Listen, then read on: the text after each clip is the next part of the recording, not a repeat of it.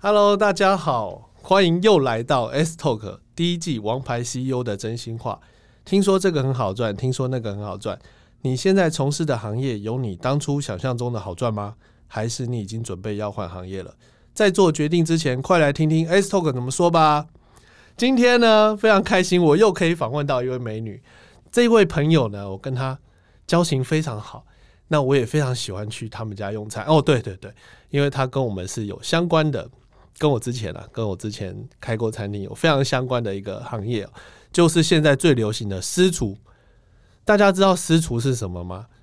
不是都是那种贵商商哦，还是什么？可是它就是一个提供你非常好的一个服务品质、空间环境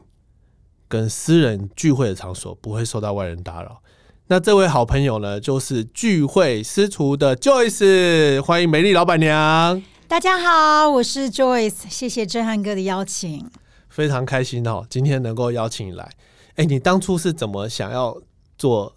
私厨这件事情的？我记得你本来这个不是这个行业的，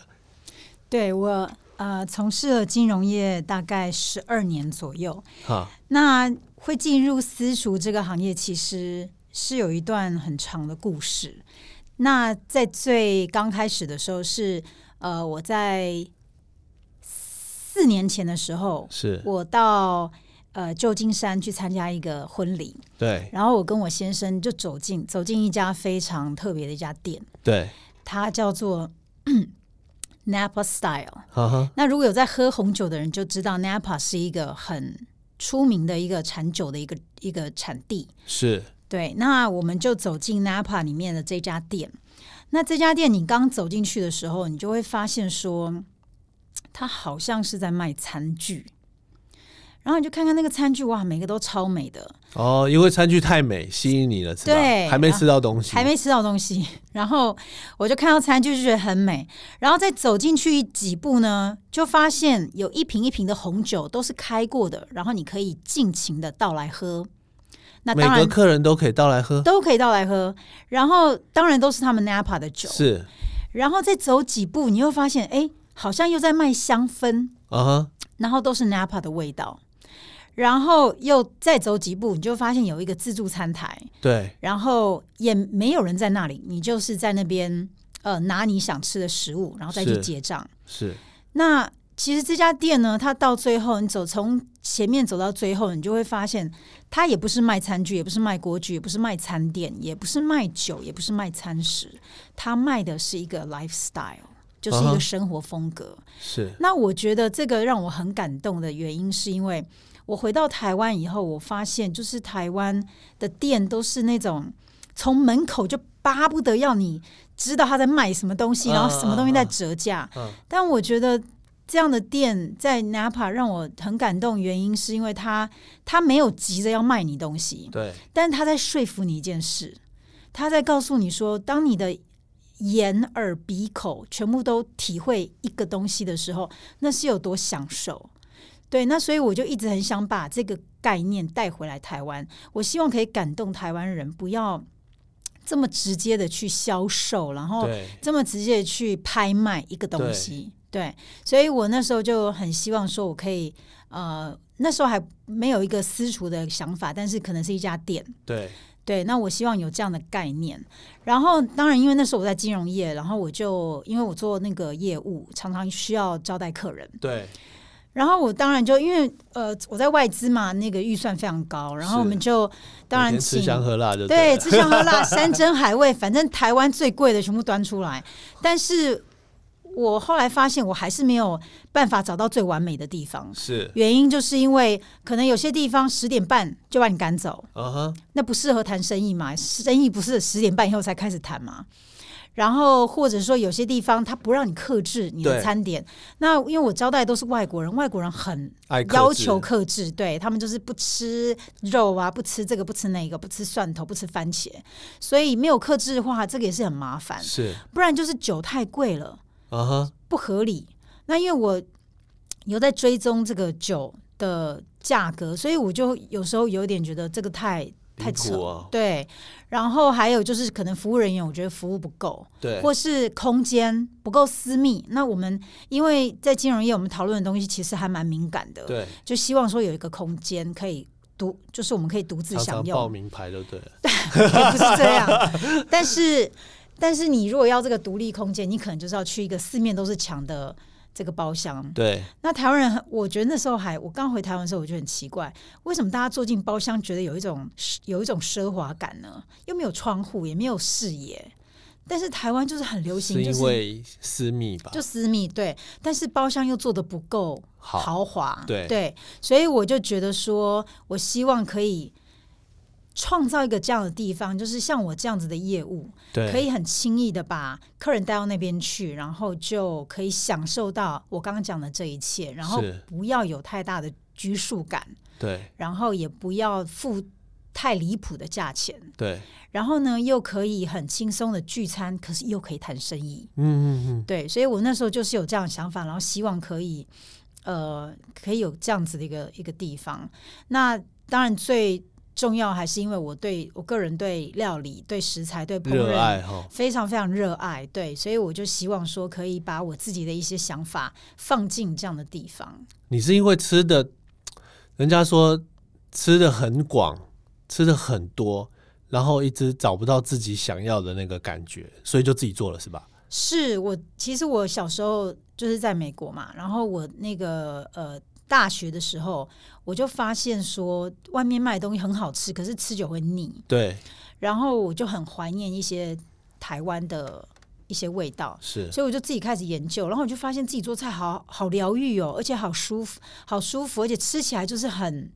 很不有一样，很有满足感，这对。是趋势哎，真的。对，然后而且我我觉得我在大学我印象非常深刻，是我只要端出一桌菜，全部的人就是觉得天哪，怎么有这么厉害的人？那时候就觉得，哎，做菜怎么是这么厉害的一件事？是所以就慢慢一直去钻研，然后包括烘焙啊，或是、呃其他的一些料理，都是很很愿意去尝试，然哦后就越来越喜欢。哇塞，所以你老公看上你这一点吗？一定是 啊，难道是我的外表吗？当然外表也很棒，好不好？不要这样啊！他一定是看上我的第一道菜麻婆豆腐，他太爱啦、哎呀，哎好好，谢谢谢谢，那时候不认识李雪辣椒，不然你就哇，一定是更轰动的。真的谢谢谢谢，我现在也很厉害啊、 对，因为其实像我们之前第一家店在贝拉维塔嘛，对那其实贝拉维塔就有你刚刚形容的那个氛围，对，没对，错，就我非记得常，因为它格调很高，一是，般人是不太敢进去的。对，对，可是你知道我们又在地下二楼，嗯，更冷宫了，你知道吗？对因为他因为他吃的在那一层、啊，然后所以他那时候规划的是那样。那我们刚开始在做的时候，其实还就是其实看上他的环境，嗯，对。那以前我在百货公司服务嘛，所以其实我大概都也很多走精品，很多这一类的，所以那样的氛围我是我很喜欢的。然后结果做了以后呢，在北阿维塔做以后，因为我们单价也是比较高的，是对，我们那应该是比较高级版的美食街，跟高级版的那个小笼包吧。对。对，我们还有一个小笼包上面有金箔了，我知道，啊 我对记得，对对其实对我有我我以对前还蛮常去贝拉对丽对塔对，的，那一颗、啊、那个还有得奖，还蛮妙的。可是呢，因为你层次做了不一样，你就区隔了你的客人。对哦，这个这件事情是真的蛮特别的哦，因为我在这边记得，我们艺人目前最大咖那个时候就在北拉维塔那个氛围，大概是张惠妹，哦，对，还蛮夸张，我亲自给她上菜哦，对对，然后还有一次圣诞节还是跨年前后，跨年前，左边这一桌是那个蓝心湄。哦，右边是陶晶莹，然后哦他们就都直是接，他们都是饕客，对对，然后他们就直接并桌了，你知道吗？超好笑了，想说，哎，你怎么在这？哎，你怎么在这里？好，我也不晓得他们到底有没有讲好，还是做， 反正就就后来又再做一做。那商商业界的最大咖是林百里，哦，广达，对，老还有板嗯还有曹新成，哇，对，所以其实你做私厨这件事情，就是满足了这些人他们想要的一个空间环境。其实你知道，他们其实很辛苦的，对啊，我想要去吃个欧阿米刷，那现在是有 f o o p a n d a 啦，有 Uber 啦，很方便。对，要不然以前他们要怎么去吃那种地方？还带着保镖吗？ 对对不对？你这种环，你这种事情一定遇很多。是那你们刚开始做私厨的时候，你们的定位是怎么样的？我知道，因为其实你们就在仁爱路圆环，其实那个交通是非常好的，而且你们环境我也去过好多次，是非常棒。你们哦为什么会谢谢想要在那边做呢？呃，刚开始是觉其实是因为方便，对，对，那就觉得那里是一个很方便的地方，然后。呃，我们的生活，我我自己个人的生活圈就在那里，所以我们那时候是选在那里。对，然后，当然那时候我还有另外一个观察，就是我因为我很喜欢仁爱圆环那个地方，因为以前有成品嘛，对，对，然后我很喜欢那个地方，可是我发现一件事情，就是那边的餐厅或是那个咖啡店常常客满，那也不见得很好吃。比如是说像那个 Roots，或是像对面的 Paul，对，或是那时候还没有高娜，但是像成品二楼的咖啡店对，常常就是莫名其妙客满。对，对，那我就发现说，其实大家就很喜欢在那里需聚求餐。对，有需求，对，那那边人潮多，因为非常多的银行还有学校，对那妈妈们送完小孩没事，也在那边聚餐一下。对，所以我嗯，蹲南搜狗嘛，对，对，送完小孩没事 就在那是啊，就在逛那嘛边混。对，对所啊以我我就觉得说那个地点非常好。是那刚开始的设定其实不是像我们现在的设定，其实差蛮远的。那个时候，呃，就像我刚刚提到，就是说我那时候希望给大家的是一个聚餐的氛围，对所以是比较像是家庭式分享盘的那一种概念。哦，嗯对，所以那个时候我们的定价，其实我们最刚开始的定价没有像现在这么高，对，哦然后所有的盘子都非常非常的大，然然后大家就拿一个小盘子，然后分享这样子，是所以跟现在是差非常多。那为什么会有做这样的改变？原因是因为我发现就是找了非常我们很多客人来以后，他们就说他们不喜欢这样子，因为呃。有些人发的夹的比较多，有些人夹的比较少，然后有些人觉得我不好意思夹，然后有些人觉得我今天来请客，我还要让客人自己夹菜，哦，，对，等等等等等等，就发现说原来大家还是喜欢说各各有一自个对有一个套餐，对那我就理解了为什么很多地方有套餐，因为其实我记得我在美国的时候是很少很少很少看到餐厅有套餐这件事，可是我发现台湾基本上只要套餐，大家就觉得很棒很划算，哦，对，所以我我后来就发现说台湾人是用餐习惯是不太一样，他们就喜欢有个一套。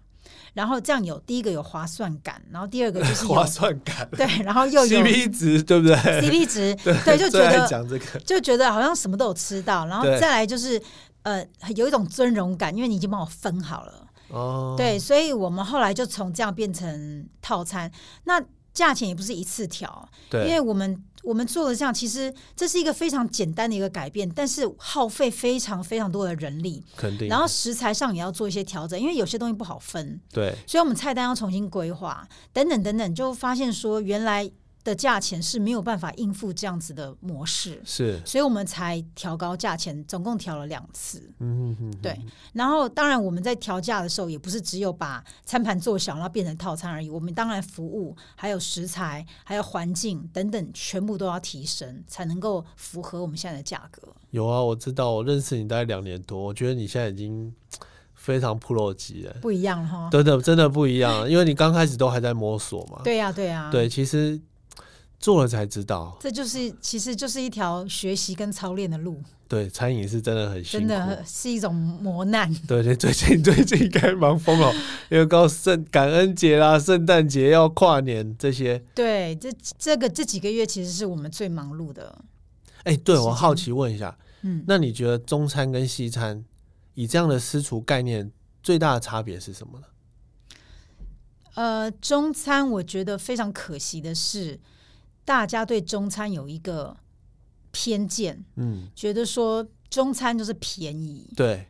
那其实这是非常错误的。是如果你自己会料理的话，你就会发现中餐才难做呢。那更难。对，对你煎一块牛排，真的五分钟就好就搞定。你只要锅子买对，然后你撒点盐都很好吃。对然后或者说是一个意大利面，对现成的酱这么多，其实真的很好做。可是你要来做一个，比如说肉羹，嗯这么简单的一个平民美食、同班美食，肉羹，我相信不是那么多人可以做得出来，真的或。是油饭，对你随便做做可能烂掉了，对或是太硬了，对或是味道怎么样不不够位。那所以我觉得中餐其实是非常难的，或者说应该这样讲，就是说大家对西餐，你如果吃到不同口味的意大利面，大家可以接受，是可是你对油饭有一个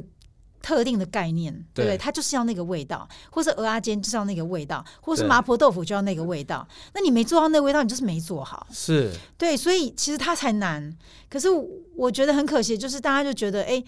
反正中国菜就是便宜，对，那对，所以这个是我觉得非常可惜的地方，但但是它就有机会，嗯，因为市场还还还不知道嘛，是他们还不懂这个中对国菜的厉害，中国菜的好，对所以我觉得这边其实是对我来讲是机会，所以我们其实也是希望说，呃，引进一些我们本土的食材，然后把我们的菜做的稍微有一点，当然不是不可能变成中国菜，但是稍微有一点点。这个中国菜的元素，比如说，我们也用很多的绿竹笋，对这是西我们在做西餐嘛，用很多绿竹笋，用很多的乌鱼子，像嗯，比如说有些料理，我们是要本来应该是刨一些啊、呃 pecorino 或是一些什么 parmigiano 的 cheese，是可是我们就刨用高粱酒烧过的乌鱼子，很顶级的乌鱼子来做来替代那个 cheese，那其实效果非常非常的好。那这个你要说它是西餐吗？其实西餐没有这样做，但是对它也不算是真的中餐，但我们就是把一些元素带进来，我就发现其实中国菜里面有非常非常多的一些很深奥的一些这个很很多的一些机会去探索。我觉得对这个是文化的一个差异啦。对，其实你讲到这个话题，我是无敌有感啊，嗯因为我们其实我们做中式的餐饮做了十年嘛，对，那其实从一开始跌跌撞撞到后面，我们的餐厅也是有包厢，那也是有做菜，那其实中餐真的很难。可是你知道吗？我真的很很想要分享一个观念，就是大家都真的很崇洋媚外，可是这不能怪大家，因为一直以来台湾就会一直不断的贬低自己的价值，所以这个是很可惜的。就像你不管讲油饭啊，你讲个鸡汤好了，然后你讲个炒面、炒饭好了，对，嗯为什么意大利面可以卖那个价钱，台湾牛肉面涨一点点就被骂臭头？对，对，所以其实这是很非不常不合理。对，这不合理跟不公平跟嗯可惜的地方。那你知道，其实台湾料理或者中华料理在国外是卖超贵的，对因为它变成进口了。对对，所以其实这个这个观念，其实大家可以去思考一下，因为中国料理、台湾料理，不管是炖汤还是做什么的，其实严格讲起来，严格讲起来哦，食材可能跟西餐的不会差太多，可是那个工序，对可是是真的更下功夫，更需要人工的。所以其实大家一直不断的在追求这些的同时，其其实我真的很想替台湾的中式的餐饮发声哦。嗯，其实大家要越来越重视，要不然以后中餐可能会吃不到了，对因为太费工。是是，对，所以其实这是很很可惜的。假如 Joyce 私厨这边有机会可以，因为我知道你一直不断的在引进台湾当地的食材，对跟小农合作，哦，诸如此类。可是你也不断的在推广中西合并，对让你的客人会有更多的享受对，更多的一些特色的服务。其实这个其实是很棒的，因为现在台湾就是个融合大融合餐饮这件事情，有日本料理、意大利料理、美式的，然后中式的，现在有好多中东的、哦，还有什么地中海的，对，什么好多很。多都有对，台湾什么都有，对什么都不奇怪，而且跨领域跨得很厉害，所以其实我觉得就一直私厨这边只要可以好好发挥的话，是可以让客人去更专注在吃这件事情上面，而且不单单只是应酬了。我相信去你那边的客人不单单只是应酬了，是。对你那边的客人什么样的居多呢？呃，目前大部分是请客的人比较多，就是就是呃朋友聚会，然后比如说朋友聚会，然后各付各的这样子的场场合比较少，是大部分就是可能有人要请他的同事，或者请他的呃厂商、亲家、邻居、朋友等等家人，对，那这样比较多，所以我们非常习惯就是呃主办人有列出一大堆要求，因为他他他要请客嘛，所以他可能哦，有就满足他的要求。对，就满足要他的要求。那因为我们就是尽量做一些比较克制的服务，所以我们的可能我们的口碑就是这样子传出去，就是说我们可以百分之百的克制，对然后可以嗯，就是让这个主办人就是完全按照他想要请客的那个模式。对，所以现在这样子的人居多。那如果要说嗯，再细分的话，大概就是可能稍微年纪稍微长一点。对，年纪稍微长一点，然后他们可能比较喜欢不要太油腻的食物，哦，对，所以我们其实也在菜单上做很多的不同的开发跟研究，就是要来迎合我们的我们的这个客群。那这个客群说实在，跟我本来设想的是又不一完样全不一 样。对我本来想的是，就是年轻人来我们这边聚餐嘛，然后喝点小酒等等。但是事实上，这个年龄层的人非常少。是对，就是如果说四十岁来的话，算非常年轻了。嗯哼哼，对，所以我们也一直不断的在调整。嗯。所以你希望更年轻化，我也没有希望年轻化，但是我记得江正成曾曾经说过一句话，嗯他说：“这个餐饮业未来不会有通才，只有对专才。对，”对，那我觉得这个这句话我非常同意，就是你不可能吃下整个市场，当然对你就是。今天我已经我们的这个聚会私厨已经走到一个地方是百分之八十都是这样的客人，就是表示说，也许我们的定位客就人是认最同适合在、嗯对最适合在这里。那我也就不会再去想说，哎，那我怎么样可以可以让年轻人来我这里，或者怎么样可以让其他的人群来我这里？我不会这样想。其实我就希望说，那我就把这一这一个族群做好，因为我就毕竟只有一桌嘛，对所以我其实这个族群只要来。一点点人，我们就已经非很常忙非了常忙了，呃对，所以我不需要说去思考说，诶，我怎么样可以让年轻人来，或是让其他人来？对我觉得，我只要把我现在的客人，即使我不再找到新的客人，就是我们现在既有的这些客人，然后他们可能是也许每个月要请好几次课的那一种，对然后他只要跳一次来我这里，我们就已经非常非常忙了。对，那这就是。嗯，私厨一次只有一桌嘛，所以我们也不可能做太大，它就是有一个规模的限制。那你我知道，我记得你现在全家福的那种客人越来越多，那全小朋友你们怎么处理？全家福我们非常多，多吗对。然后小朋友，因为正安哥也知道我是三宝嘛，是是，所以我对小朋友是非常非常优待的。小朋友在我们这里是完全不算人头。那嗯小朋友是算几岁呢？其实我的定义非常非常的。弹性就是，只要这个妈妈认定他小朋友是小 朋友，他就是小那朋他友如。果说他说他的大学生，他儿子四十岁还是小朋友怎么办？我妈就会这样讲我。 那没关系，他就是小朋友。但小朋友就是有几个选择，他可以跟妈妈吃，对，对，然后他也有儿童套餐，嗯哼，然后也可以单点，是或者小朋友真的很会吃，像我们有来过四五岁很会吃的小朋友，他就自己吃一个套餐。哇哦，对，那所以呃，就是看妈妈自己决定。但基本上在我们这里，小朋友就是一个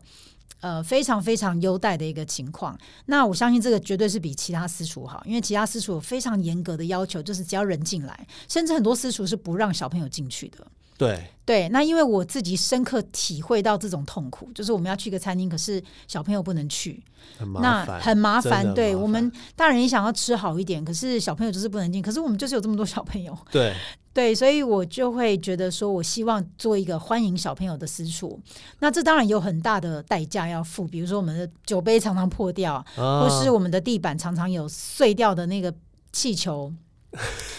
或是庆生趴啊，像昨天什么的非常对可怕，昨天那个有一个很大的气球，里面有非常多的羽毛，不对哦，全部飘散在我们整个地上，但是我们还是要笑脸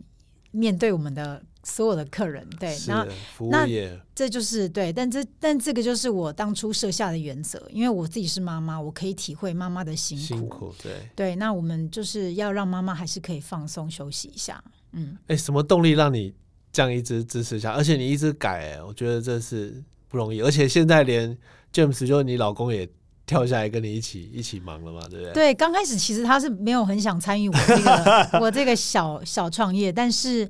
呃，后来因为我们不小心就怀孕了，就怀又了怀孕了，嗯又怀孕了，又怀老三，就是真这样的子这么的任性，对所以我们就因为我挺了一个大肚子，他也不忍心我就是工作到这么晚，对，所以他才那个时候才开始介入这个私厨的营运。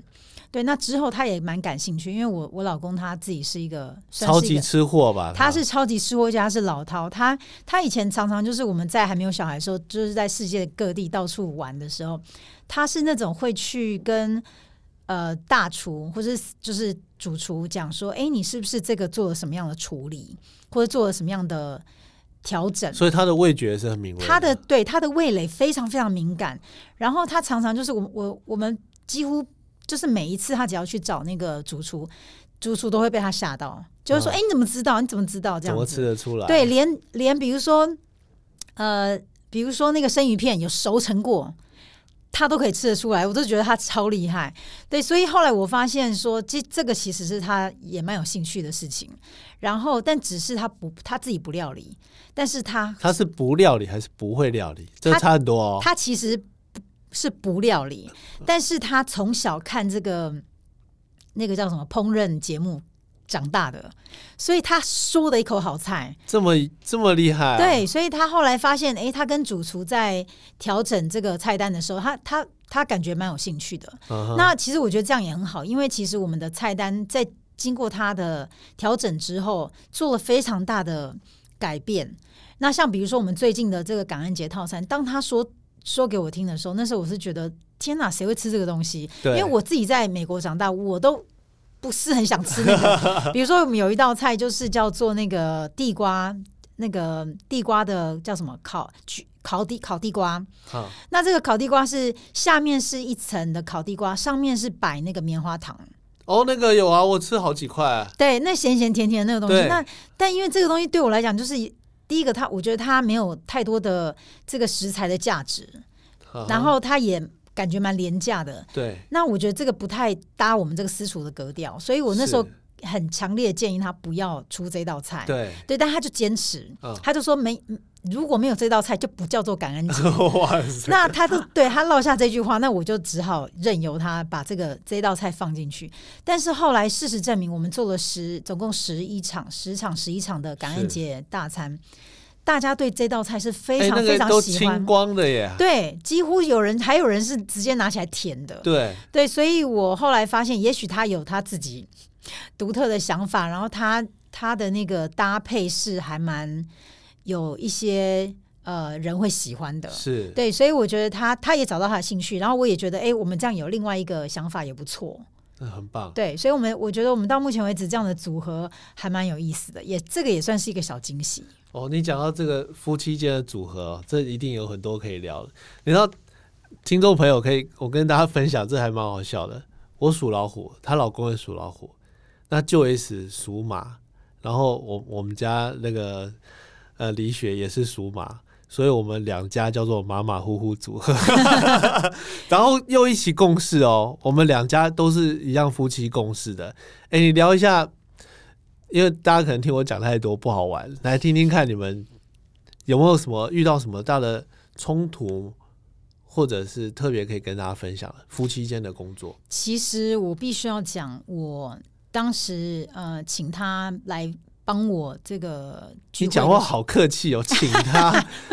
我逼他， 对对对，不要讲真实一点，真实一点，哦真实我一点们叫王牌西游真心 话，我我那时候，呃，他那时候来就是来帮忙的时候，其实我那时候心里面是。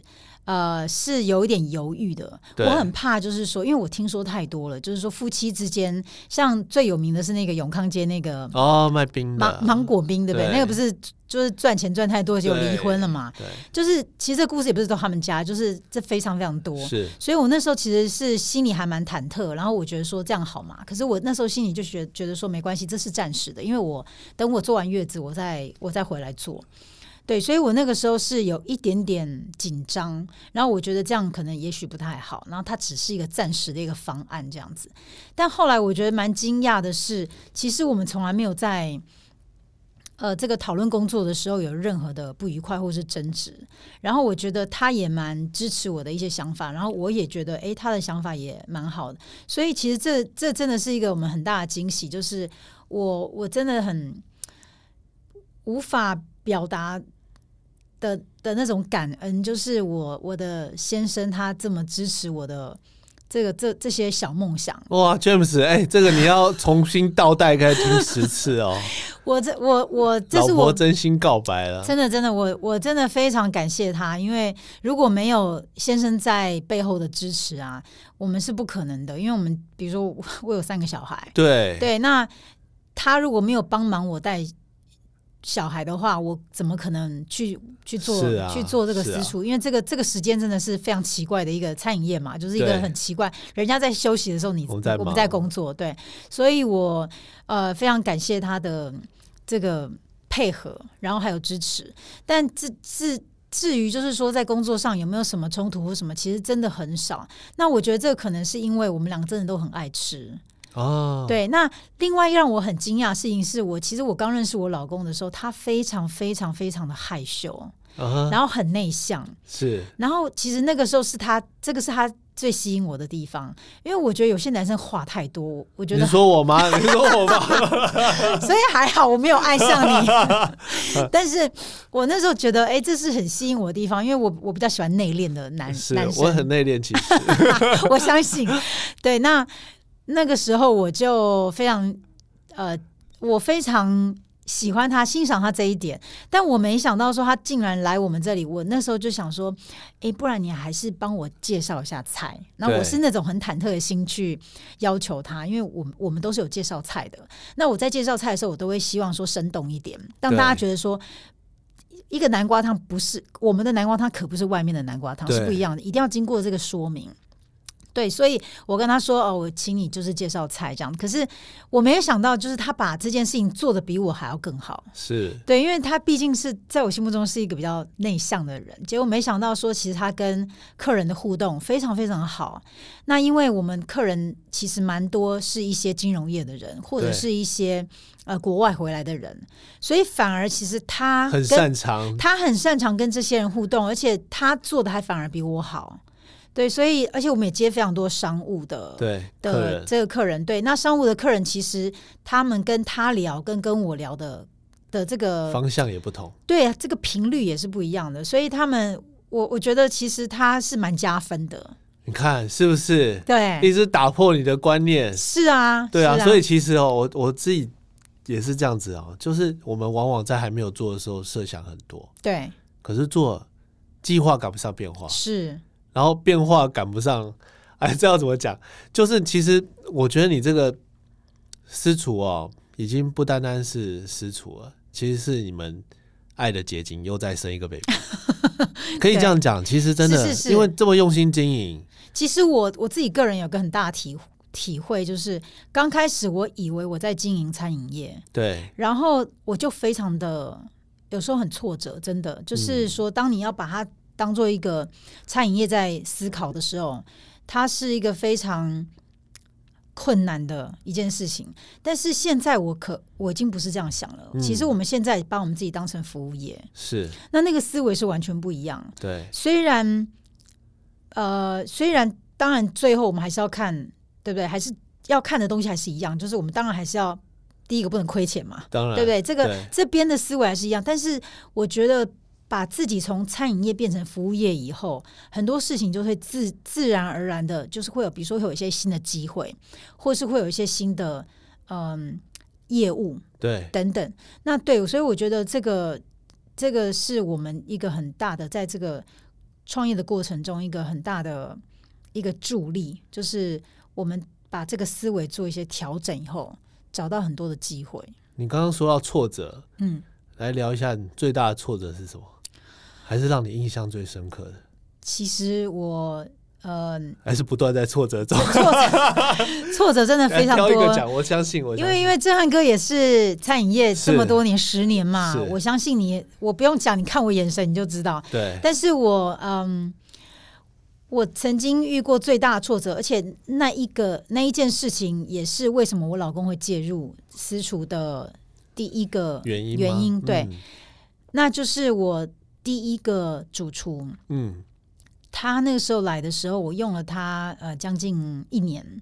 那我呃那时候也蛮欣赏他的，然后我当然对他还是有一些规定，就当是然我觉得呃这个私厨还是要有一些我的风格，虽然不是我做菜，可是我觉得还是要有一些我的风格，还有我的一些原则嗯，。是对，那我对他有一些要求，但是他就是屡次没有没有满足我这些要求。嗯哼，那有一次就是我那时候刚刚怀孕，所以当然情绪也是比较非常不稳定容易，起伏然后啊对，然后也那个荷尔蒙大喷发，所以他就很明显的违反了我设下的一个很一些规重要范的对一不些对规范，对一个原则。那这个让我非常非常生气，就是在那个时候是下午傍晚五点多，客人已经来了大概三四个，对然后还有大概可能八个七八个没有来，对这样的一个情况下，大家都在备餐。我们那时候有三个呃厨师，然后有二厨三厨，对，对，然后大家都在很很忙的在备餐。然后我就把他叫到旁边去，跟他说，很小声的跟他说，呃，你怎么这样做了？对，对，但这个很小声的对话，很快的就变成一个很大声的对话。然后我就在瞬间决定我要把他轰出去。嗯，那我不是开玩笑，我是真的把他轰出去，我就是对把门打开，请他滚出去。嗯，那这个二厨在二厨三厨在旁边，你知道那个腿已经软冷掉了。了，对他们已经在想，你这个老板你，你到底在干嘛？你怎么把我们主厨赶出 去？嗯对，然后，而且他们两个要做什么，他们完全不知道。嗯哼，所以，但我就是我就是觉得那个时候那是我最对的决定，是就是那个那个那个时候我只能做这个决定，然后我就马上非常冷静的，我就打电话给我先生，我打电话对给我老公，我就跟他说，我把我们主厨轰出去了。嗯你可不可以来支援我一下？嗯，那我不知道为什么要打电话给他，因为他也不会做菜啊。对，但是我就觉得，反正我那时候需要他的支持支持支援，嗯对。然后呢，我就把菜单给我们的二厨跟三厨看，然后我就大概花了不到三分钟的时间跟他们说：“你们就放轻松，这个菜你们看过了，嗯你们今天就试试看，对，不要有压力。对这一组客人如果最后不喜欢的话，我会想办法补偿他们，对甚至我可以不要收费，是，但是就是不要有压力，然后不要对紧张。”嗯那我就给他们这样的机会。那顺带一提，就是这里面的二厨现在已经是我们就是就是正汉主哥知道主的持主厨，呃主厨之一嘛，对就是正汉哥知道的阿坤。嗯，对，那他是。是在那样的情况下，就是不断不断被我们磨练出来的。那对这个这是一个很大的挫折，因为我们主厨就是空窗了一对阵子，嗯对对，然后呃，我的先生那时候也非常不能谅解我，那时候他对就觉得你干嘛创这个业，然后你把我们最重要的人赶走，对，然后又没有备案，嗯对，那但是其实我要说到这个挫折，其实应该是说，在更放大来讲，应该说，我觉得餐饮业一个很大的挑战就是管理这些厨房里面的人，对对，因为他们真的非常非常辛苦，所以他们很难去听进去你的一些做老板的一些规定，对因为他会觉得说，在厨房的又不是你，对，然后然后在这边辛苦的又不是你，是，对，然后说你又不会做，对，对，所以而且这是我菜单，嗯对，他会这样想。然后我觉得，而且如果没有说完全的理解私厨这个概念的厨师的话，他是没有办法跟我们合作的。对对，所以我觉得我在这个管理人的这个过程里面，我真的是非常非常非常的挑战。那以前我在金融业是，呃，因为金融业大部分就是大家自己管自己的各自过各自，自己自己做自己的客户嘛。对，那我就是没有管理过这样子的，没有这样子的一个经验，所以这个里面我就是受到非常大的挫折，然后就这样安然度过了吗？就安然度过了几个月。对哦，我们就靠我们的二厨、三厨撑了几个月，然后后来就非常幸运的，就有人介绍给我现在的我们现在的主厨，嗯哼，然后也非常幸运，他就是也很喜欢我们这个氛围，这个氛围、这个空间，然后还有我们的一些想法。那当然，我给他非常大的空间，嗯哼，就是说我在菜单上没有呃没有给他太多限制。然后那些我本来有的规范，我还是有给他，但是他就是有办法在遵守我的这些原则之下，还是有很大的弹性。所以我觉得我们配合的非常好。那我也很感恩，就是说这个空窗没有太久，也没有造成我们太大的损失。哦，其实只要做餐饮的，应该都有这种经验啦。嗯，其实我还蛮庆幸你这么早遇到，嗯真的。其实因为像像我们其实那时候最多有四家嘛，三四家连锁。对，哦，你这个时候假如再出这种事情啊，你是真的找老公来，找 找找菩萨来，找上帝来都没是用补不了的。所以其实你越早遇到这样的情况是好的，嗯，对，因为其实呃人跟人之间就是要相处，对然后要不断的沟通，然后去磨合。对，那当然没有一定是非对错，因为每个人自己都有一套标准嘛。是可是他今天只要要在这边要跟你共事的话，他就必须要认同，是，对，这是一个底线的啦。对那只要不认同，那没问题啊，我们各自各取所需嘛。是啊，对，不需要不需要有任何的压力或者是什么。其实我觉得这个是现代人很缺乏的一种沟通能力。对对，有时候闷在心里不讲，对，然后等到爆发了就就没办法收拾了。对其实一开始只要讲开的话，也许大家都还有空间。是啊是啊是啊，对，所以其实就是需要不断的沟通。这个沟通的艺术，对，嗯，所以像像我一期我一直的工作就是在沟通协调。对对，这还蛮妙的，就是从以前的工作到现在，现在所以只剩我跟我老婆沟 通啦，其实也没有啦，其实还有很多厂商啊什么也是要沟通，只是我我想要分享的就是，这个是只要你有在这个事业上，还是有跟人际上有在互动的时候呢，这就是必须要锻炼的一种能力。对，没有错，对，尤其是你当老板，老板最大的任务是什么？沟通做嘛，决定沟通沟通对嘛不断的沟通嘛。对，对，所以以其实这个是不容易的，非常不容易。所以因为这样子，James 就下来一下去就不可收拾，就拉不回来，对吧？对他就那时候开始帮忙，然后嗯又、因为。他又发现，就是我常在厨房就是发 脾气，他就说这样对宝宝不好，他就说啊，你你还是回家好了哎。呀，你这个跟李雪很像。我跟你讲，你老公的目的应该是想要接近你啦，想要多看看你啊，多陪伴你啦。是嗯对，所以我讲出来他的真心话，是餐餐厅对他来说应该不是太重要，玩股票就好 了。对对，对，类似这样的情况啊，像那你会觉得其实这几年啊、台湾这几年私厨越来越多，对，你有对私厨这个未来你有什么想法吗？或者是你因为你刚刚也讲到中西合并嘛，嗯，甚至你们也许聚会会不会有更多的路线呢？嗯或者是还是一直维持在一家店，或者是要扩大？我觉得，嗯，目前的私塾，我觉得百分之九十，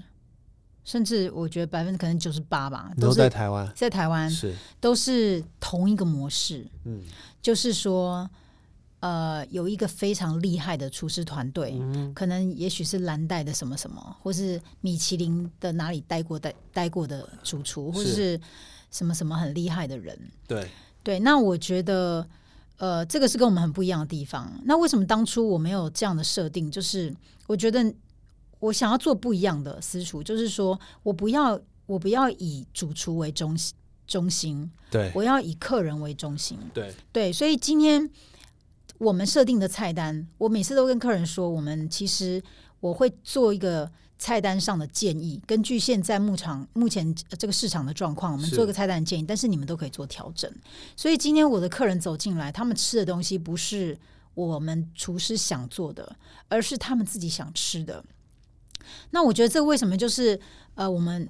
到目前为止很受我刚刚说的那个族群的的欢迎的欢迎的原因就是这样，因为当你到了四五十岁，你真的不是那么想要尝试一些。什么分子料理啊，什么一些你从来没听过的 东西，是对你反而就是说你你你可以很清楚的说出来，我只想吃什么什么什么什么。对，那那这样的族群其实他们都说的非常清楚，他们想吃的东西，所以我觉得。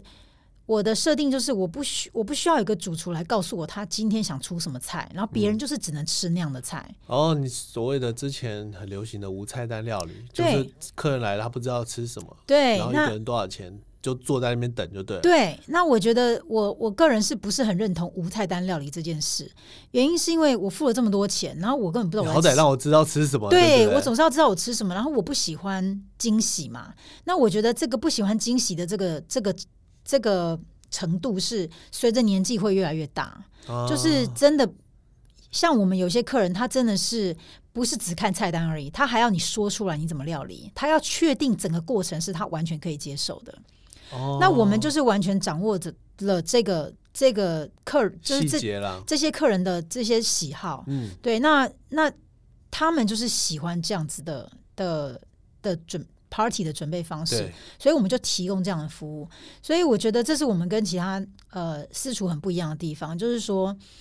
其他的私厨是以主厨为中心，那我我的主厨来，我当初也是跟他们沟通过，就是说，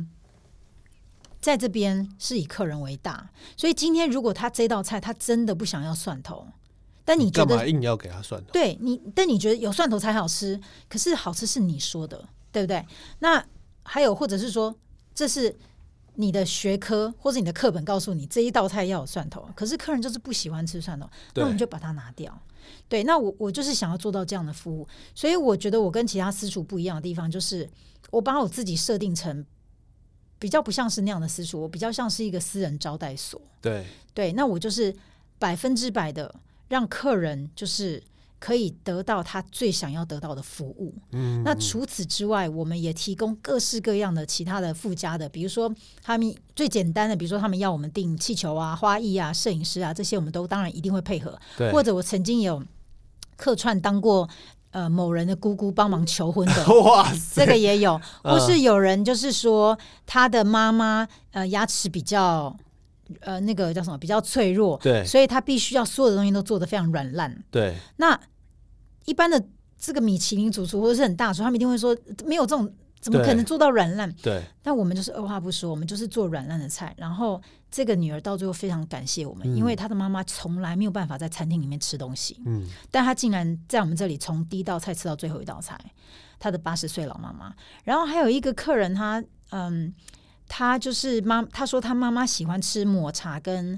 花生对花生酱，然后他就说你可不可以做个蛋糕是这两个口味的？对，那我还真的没看过这两个口味做在一起的，但是我就是把它做出来。然后这个妈妈吃以后太开心了，她她也是这个妈妈，可能那时候好像是过六十几岁的生日，对，他是一个不爱吃甜点的人，但他喜欢吃抹茶，去京都吃那种抹茶的甜点，然后还有我们台湾的花生酱的东西。结果他发现，哇，怎么有这个东西？他吃完以后，现场又再订一颗，就是我们这种克制化的蛋糕，等等等等。其实我们做非常多这样子的，嗯，这样的服务。比如说，像上礼拜有一个有一个客人，他来，他就说他看了我菜单，他直接把它整个花揉掉，对揉揉掉，啊对，他说我不要吃这个菜，然后他说我今天是来喝酒的，你菜根本不重要，你给我一些下酒菜。嗯，那我就说好，那我们等一下提供一个、呃、酒下酒单哦，下酒酒菜，的菜单，然后你你再过目一下，然后我们就提供了这个下酒菜，他就非常开心。那我们就做下酒菜，对，反正今天他满他足客人的需求，满足他的需求，我不一定要出我的套餐，我不一定要出到我觉得是好的菜，我出到他想吃的。哎、我觉得你的这个方式哦，我我可以简单形容一下，其实就是以人为中心，是而且人是客人，对不是老板，也不是主厨，对也不是所有空间环境氛围，就是以客人为中心。对哎、，我觉得这个概念是很厉害，因为很不容易做到，不容易，不因容为易。这相当难呢、是啊，对，是因为啊你你他今天要什么，你要把你要变出来给他，还要让他满意，还对让他买单。是对，我觉得这这是很难的。这这这个是，我觉得这个是嗯非常非常难，没有错，但是它会是我们这种私厨的趋势。我觉得大家吃来吃去，到最后那些米其林或是蓝带师傅的菜，其实都差不差多。不多，嗯，对，那说实在的，嗯，有一些东西已经是现成的，嗯，那比如说一些酱料，它已经对是现成的。其实你吃来吃，你会发现大家只是在酱料上面做一些可能微调或者是什么。哦，对对对，那这样的话其实没有什么太大的差别，你对吃不出一个用心。嗯，对，那既然我们付了这么多钱对来聚餐，而且说实在，在我们这种这种年纪，我们有家庭、有事业等等等等，我们能够聚在一起已经是非常不容难易得了。。对，我们为什么不好好的吃我们自己喜欢吃的东西，然后吃一些比较用心、比较特别，对然后而且得到很棒的服务？对对，所以我觉得你刚刚问我，就是说私厨的一些嗯趋势，我觉得这才这才是真正的趋势，就是不是那些很精湛的料理，而是非常克制化的服务。那我也不讲克制化的菜单，因为克制化菜单只是克制化服务的一环。对，那我觉得就是要百分之百的去满配足客人合的需满求，足他们的需求，因为这些人他们来这边聚餐，他已经不是只是来吃东西了，对他有很多其他需求，比如说我刚刚讲那些之外，还有比如说他有老人，他有对小孩，他要怎么他要怎么安排，有什么桥段，有什么有什么等等节目什么的，我们都要帮他准备好。那我觉得，当我们把这个一切都准备好的时候，帮他办 party 的这种心情准备好以后，对他来讲，他就是哦，我只要漂漂亮亮、优优雅雅的出席，我是就可以请客了。那这就是我们我们哎、的、那假如这样子，我觉得你你这个做到了，真的一般人做不到，这也是你们的优势啊。是那假如你们服务的客人啊，假设因为我知道你们现在只能做到二三十位嘛，最多二十。最多二十。对那今天假如我来三四十位呢？你有你有想要扩大吗？我没有办法扩大，但但是我通常都会跟客人讲，千万不要超过二十，因为呃，这个空间它就是比较适合二十。当时我们的设定就是这样，而且超只要超过二十，你会发现那个厕所永远就是满的，就是你你永远都在等一个对有有人在等洗手间。那我觉得这个这种感觉不是很好，因为你聚餐，你是不是就希望说我一切都是非常舒服的？对，所以只要有客人超过二十，我都会强烈的反对。但还是有人就是不听我的谏言，然后就是硬要把这么多人都挤进来。那我当然就是因为我本着百分之百配合客人的心情对，我就是会还是会配合他们，但是我都会先讲我都会先讲好，就是说，其实最好的是二十人以内。那有没有有没有可能扩大或是什么？其实我觉得不太可能，因为我们这个模式我觉得有点难复制。就是说，现其实我现在这个私塾到目前为止，可以说经营的蛮顺利的原因，是一个天时地利人和的状况。对比如说我我要怎么样再去找另外一个主厨，他也可以像我们这样，可以接受我们这样子的一个思维，或是我怎么样再去找到另外一个地方，也是这么的棒。然后或者我要怎么样再去找到一个空间，刚好可以让我就是满足这些需求。对，所以我觉得它不是那么容易去复制的一个。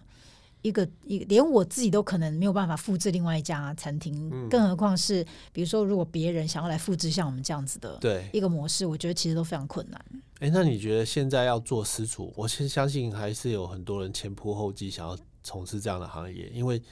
每个人都有每个人的理想嘛，是，就像你当初一样。对你会想要给这样的听众朋友有什么样的建议吗？其实我觉得，如果只是想要做一家餐厅，就像我刚刚讲的，我觉得私厨，如果你把它看成是一个餐饮业的话，那是必死无疑。但是如果你把它想成是服务业，对那有机会，那那就是需要像我刚刚讲的，就是呃，刚刚我就是有讲那个 RAW 的呃主厨江正成他曾对经说的，就是说如果你有个专才，不管那是什么，那你要进入这个私厨服务业的话，我觉得有机会。比如说，嗯、有一个花艺师，对，他非常非常会设计花艺，嗯，那他只要再把他的花艺空间里面放一张桌子，然后准备一些，因为他又假设他又很喜欢自己料理。我对其实我不是在说假设，这真的有这样的一个私厨，嗯嗯，就是说他他是一个花艺师开开始的，但是他很爱料理，对，所以他就把他的私厨融变合对融合他的花花艺艺，那他就他就有特色，因为他这个花艺是我们无法取代。假设对我今天要把那个花艺放到我自己的私厨里面来，这是成本非常非常高的，我们是不可能。对但是他有办法。那或者说你是你是一个很厉害的咖啡师，对然后咖啡甜点师师傅，然后你只是把餐点加进来，然后你你你就是融合这个你自己的专长，我觉得这是这是 OK 的，因为大家会为了你的咖啡或是为了你的甜点来，或者是你你是一个非常厉害的室内设计师，对，你把你的空间规划的哇非常美轮好，美奂这样子，对，那大家来这边享受你这个空间，拍拍完美照，对这也是你的专长。对对，但是如果今天你只是想要提供个东西地方让大家聚餐吃饭，我觉得这个就其实有点没有那么多特色了。嗯嗯嗯，对，所以我觉得如果现在要进入这个所谓的私厨或私人招待餐厅这样子的一个模式的话，我会我会建议就是一定要有一个自己的一个很强烈的一个专长，对然，后那个专长是几乎无可取代的，是对，不然其实做菜蛮多人都会的。哦，我还要讲你另外一个专长，然后我我的其什实么我真专的长跟 James 一样都非常欣赏你。 哎、你做的甜点真好吃。哦，我谢谢本来我本来不吃甜点的，啊嗯，自从吃了你的甜点以后，我开始会吃甜点，而且我会分辨好坏了。对，这这甜点很其奇实妙哦。我对甜点其实我觉得甜点它不应该只是甜，对，对它应该要有一些其他的而且你的不是很甜，对，那我我其实，在甜点下了很多功夫，因为我我我发现大家就是喜欢吃甜点，可是又吃不出它的好跟坏。对，像 cheese 蛋糕可以九十块一片，也可以两百五十块一片，这到底差 在哪里？对，所以其实其实说白了，差在空间，是不是差在真正蛋糕的。本体，那我就是希望说，今天如果大家吃一块两百五十块的蛋糕，我们要把两百五十块的价值做出来，我就用不同的材料，就是我们其实我们的甜点没有什么大太大的秘密，它就是真材实料。对。嗯，其实我觉得，除了真材实料啦，我觉得因为我们自己也是做餐饮业嘛，对，我觉得另外一个真的是主人的用心。嗯，对，谢谢。没有这这这是真的哦、嗯我我跟我相信你，你一定你自己做甜点，你跟你叫别人做甜点，那味道会有差，是，真的很妙、哦。因为我们已经屡试不爽了。例如说，李雪要做一个好麻婆豆腐好了，嗯，她教十个人做一模一样的步骤，会有十种不同的味道哦、哦，对，我相信，对，因为那就是人做的。对，其实我我们很希望大家亲亲自做料理，因为不一定只有疗愈哦，你还会有自己吃到那种感动，对那是无可取代的，是，跟你这去市场买回来那个感觉是完全不一样的。对，所以其实哦，对，Joyce 应该要讲一下，我开启你另外一个开始当老师的这件事情，对吧？呃，是是是是是，我觉得嗯蛮特别的，就是说，因为我们嗯。当时在做私厨的时候，当然也有很多厂商来找我们，对，就是说要提供食材给我们，但是因为我们一次只有一桌，我们的对采购量真的太低了，对，所以当然很多厂商他就是气就是弃我而去，他们就完全不想理 我。对，那有一些厂商他们有留下来理我们，可是他必须要采购这么大的一个量。对，然后后来我就发现我在采购上面觉得怎么这么的痛苦，这么困难，嗯，就是我想买个东西我还买不到。对，对，那因为我就是因为我的人量不数够少，大我的量不够对大，那他宁愿卖给比如说喜来登饭店还是什么，所以后来我就发现说，是算了，我不用这些厂商，我就自己来挑选我每一个食材，就没想到这就是一个契机。对，就是因为我自己挑选，我是用妈妈的心情，因为我我毕竟有三个小孩要对养，所以我对食材非常的关注，然后我对食材的这个它的来源也是非常的注意，所以我就在说明我们的菜的时候，我就特别讲这些我自来己源，对我自己很关注的这些议题，就没想到大家非常喜欢，就在吃饭的时候就会开始跟我们下单买这个买那个，对，然后我们就这样开启了我们的我们的团购路。团购 对，那现在这个团购目前也如也将火如荼了，也将近五百人，也是非是常惊人。我其实当初真的没有想到这一块，那这也是算是一个意外的收获。那最呃棒的是，就是说在刚好在今年的时候，因为呃前面几个月有疫情的关对系，然后我们的食材就变成非常的热门，因为大家不在家里不出做门菜，了对不出门吃饭了嘛，就在自己在家里做菜，然后就大家就想到说，哎，我做菜。技术又不好，我干脆食材买好一点。 对，真的，这对加很多分，好不好？是，所以他们就开始纷纷的来回头来跟我们买我们私厨的一些食材，对，但是很多人买了以后，他不晓得怎么来运用，所以我们就一直被逼着要开课，对，大家就是很容易，就是你知道现在大家就会很很想要学习的心了、啊，对，我很觉学得习，心很多，所以大家就会常常就说啊开课开课，但是我从来一直都很排斥这件事情，对，一直到就是正汉哥呃年初的时呃时候有邀请我，嗯就是来上个课，然后来教教大家怎么使用我们的最这个最热卖的这个北港花生酱，对，然后从那里开始，没想到这个花生酱课程也开了将近二十堂了。是不是？然后还有震撼哥的这个花椒，我们也为了花椒开了，我想不下十堂的课，所好以棒我的这个不想当老师的这个心情，就现在已经完全被反转了。对，我觉得其实还蛮有趣。我觉得教大家怎么样使用食材，然后让大家可以轻轻松松在家里端出很好吃的料理，其实是还蛮疗愈，而且很有满足感的一件事。所以我现在很喜欢这样的这样的感觉。对，我很替你开心。非常啊谢谢正汉哥给我不的会启发不。过你看，你想想看哦，你在刚开始的时候，其实这些完全不是你的设定，是啊，没有是一件事情是你的设定。，对，没有错，没有可是错。命运好好玩，对不对？命运非常吊 诡，但是也好玩。对对，其实餐饮业就是一个充满充满欢乐啦，也充满了辛苦的一个行业。你真的对对它又爱又恨、啊。是是是，我没相信错只要做餐饮业的人都有这个感觉。这这一这个这个酸甜苦辣一定是一起来的。啊，这这如人饮水，冷暖自知啊。对对对，没有对错。可是真的要踏入这个行业，真的要想清楚。对，但是我觉得就是说，如果没有做好这些，随时要做调整、做改变、做这些去掌握一些新的机会的这个心理准备的话，其实也很难去真的去成功的创业，对，因为这个世界上唯一不会变的事情就是就是变它一直在变。对对对，谢谢 Joyce。哎，你最后跟我们分享一个冷知识吧，你这个产业的。呃，因为刚刚正汉哥讲到这个蛋糕，我就来分享一下。其实，呃，其实啊，做蛋糕最重要的一个食材对，就是盐，哦，盐不是蛋吗？不是 蛋也很重要，可是很多蛋糕没有蛋啊。哦，是啦，是啦。对，那比如说 cheese 蛋糕可以不要有蛋，但是盐是非常重要，每一个甜点一定需要盐。那盐下的多少可以决定这个蛋糕好不好吃，反而是盐，甜点就是甜哎、我以为是糖哎、不是是盐。好酷、哦。那如果没有加盐的这个甜点，它就会死甜。哦，那没有层次对，所以我在上这个烹饪课的时候，呃，对不起，上那个烘焙课的时候，是我我通常都会跟大家说，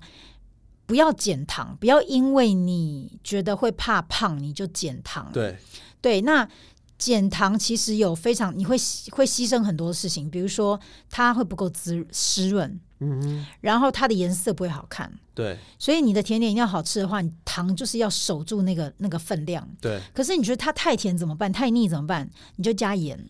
去中和它。但是就还是会有人说，可是它还是会肥啊。没错，是会肥，所以要去运动。但是甜点非得加盐不可，嗯才能够平衡那个那个味道，然后才能让它就是呃不要死甜，可是又好吃。是对，所以我们的蛋糕不甜，不是因为减糖。如果这么简单，那当然就是你小孩应该每天都给你要甜点吃吧？会不会？他们每天都吃不到。 啊，但是我的小孩就是，因为都被客人抢光了。哎，是吧没有， 我们我们家是当然非常严格，但是呃，过年过节一定会给他们吃的。 OK OK，、嗯好，非常谢谢 Joyce 今天带来这么多这么多的分享哦。那其实 Joyce 现在除了私厨哦，他除了开课，然后团购，下一步还会什么呢？敬请期待。他说下一集再跟我聊。好，谢谢今天谢谢 Joyce 来，谢谢正安哥，谢谢大家，谢谢祝大家生意兴隆，谢谢，谢谢，拜拜拜